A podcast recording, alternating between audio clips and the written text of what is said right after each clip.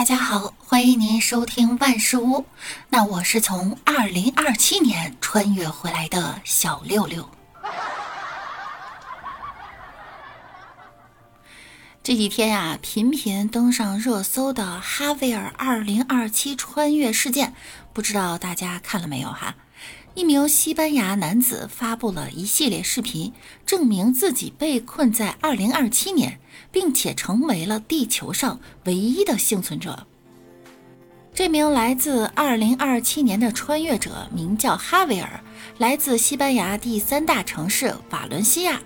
他称自己有一天啊，在医院中醒来，发现自己失忆了。哈维尔从手头的一份文件中知道了自己的名字叫哈维尔，而更离奇的是呢，他从电子设备中注意到自己身处2027年。那么，2027年的世界是什么样子的呢？哈维尔通过发布多个视频，向人们展示了2027年的世界。大街上空无一人，整个城市乃至整个世界都空荡荡的，甚至连一个动物都没有。他自己成了唯一的幸存者。哈维尔举着摄像头走遍城市的各个角落，商场、餐厅、沙滩、街道、机场、4S 店，甚至还有警察局、消防局和医院等地方。这些地方除了没有人之外，其他的电力、灯光、电梯以及各种电子设备都运转正常。在一段视频中，哈维尔拍摄到了一台电脑显示屏，显示屏上显示的时间是二零二七年二月十四日。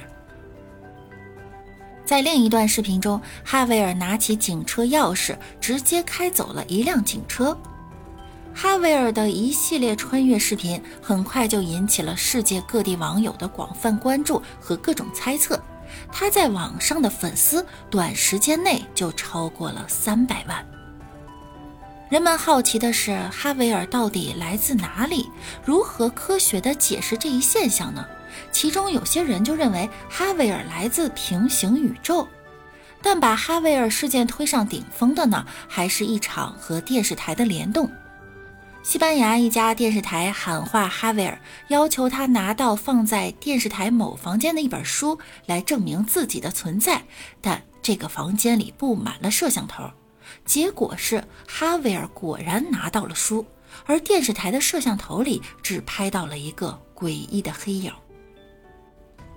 网友们被这个影子吓坏了，各种阴谋论就出来了。有人说哈维尔是时空穿越者，还有人说什么平行宇宙。大家也看出来了，其实整个事件最大的难点和疑点，就是解释为什么哈维尔视频里那些本该人山人海的地方，一个人都没有呢？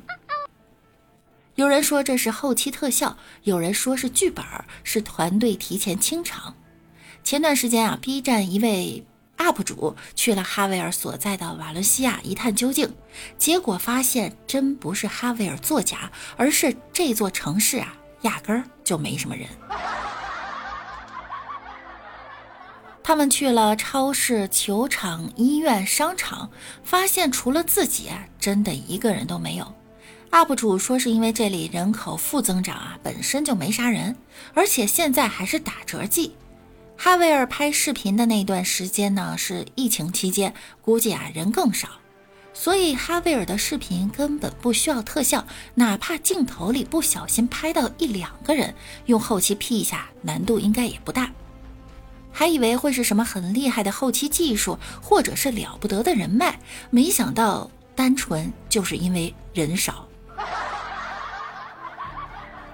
怪我哈。我还是对外国人少认识的不够彻底。前几天呢，我们在直播间聊天的时候呢，给大家推荐了一个综艺节目。最近啊，在俄罗斯也有一个很火爆的灵异节目，叫《通灵之战》。一定会让你刷新三观，对这个世界有一个重新的认识哈。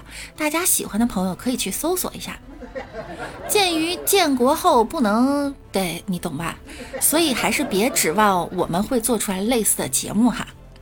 今天要说的呢是这个节目开播八年来最强的一位挑战者——朱莉王。从能力到气场，完全是我们脑海里想过的女巫形象，让人不寒而栗，不敢直视。每集的灵异测试啊，朱莉王换着各种不同的造型，晃着一米七八的个子，迈着大步，略佝偻着背走向镜头，直勾勾地盯着你。十五季里参赛者各式各样，有烧钱的，摇铃铛的，还有带头骨的。有些人是来搞笑的，而有些人实力确实很强。